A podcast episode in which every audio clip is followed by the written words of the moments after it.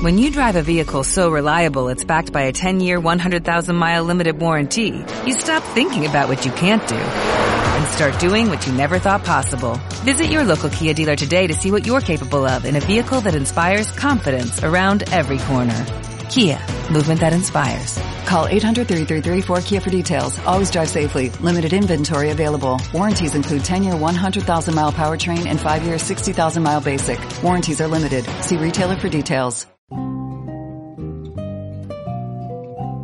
Berecundo Pessoa, un otrora en el siglo XXI.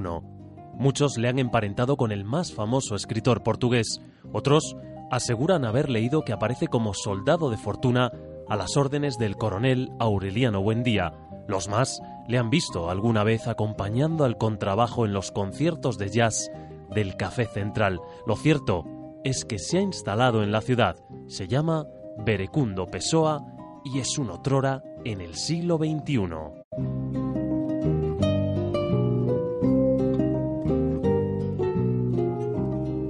Cada vez creo más en la interrelación de las artes. Digo esto a propósito del convento de carmelitas descalzos que existió en la villa de la Bañeza desde 1592 hasta 1835, año de la terrible desamortización de Mendizábal. Parecía que nos habíamos olvidado de este convento cuyas hermosas ruinas resistieron hasta los años setenta del siglo pasado, donde muchos jugamos de niños y que fue pasto de la piqueta, de la especulación inmobiliaria y de la poca protección que tenían estos bienes en ese momento. Hace unos meses asistimos a la presentación y comentamos en esta sección el esperado libro sobre el convento de carmelitas descalzos de la Bañeza del cronista oficial de la ciudad, José Dionisio Colinas Lobato un trabajo concienzudo que ha despertado el interés por esta industria religiosa que durante más de dos siglos desarrolló su actividad en el altozano del Paramico, extramuros de la entonces incipiente Villa Mercado. Dos exposiciones coordinadas se han inaugurado en la tarde-noche del viernes 29 de septiembre pasado.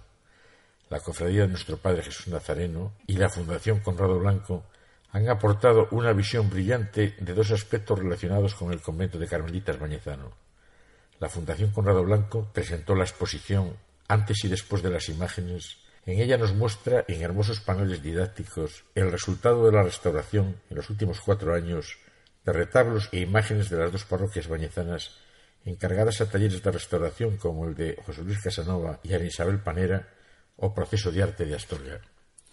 La Cofradía del Nazareno ha montado en su capilla una exposición sin precedentes recreando el convento de Carmelitas y exponiendo muchas de las obras que allí estuvieron presidiendo sus altares y paredes durante más de dos siglos y que luego con la desamortización fueron distribuidas y almacenadas en diversos espacios con muy diversa suerte. En esta exposición se muestra aquel despliegue artístico que propició la fuerza económica del orden carmelita y sus mecenas, destacando Juan de Mansilla.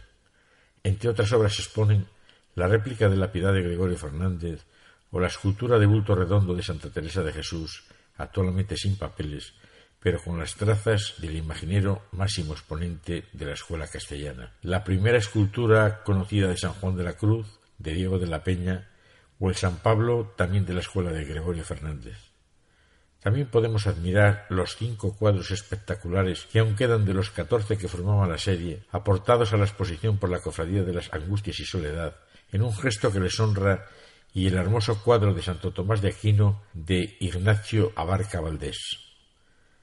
También se muestran dos fotografías prácticamente a tamaño real de el David y la Orisgonta de este mismo autor, cuadros que finalmente no fueron cedidos por el Museo de León debido al farragoso y costoso protocolo que exige el traslado de este tipo de obras.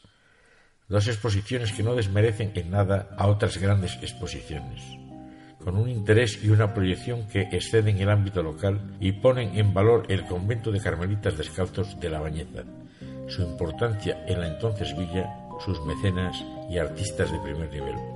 Solo queda felicitarnos por la unión de fuerzas de cofradías, instituciones y colaboradores que han llevado a buen puerto estas dos magníficas exposiciones dignas de visitarse.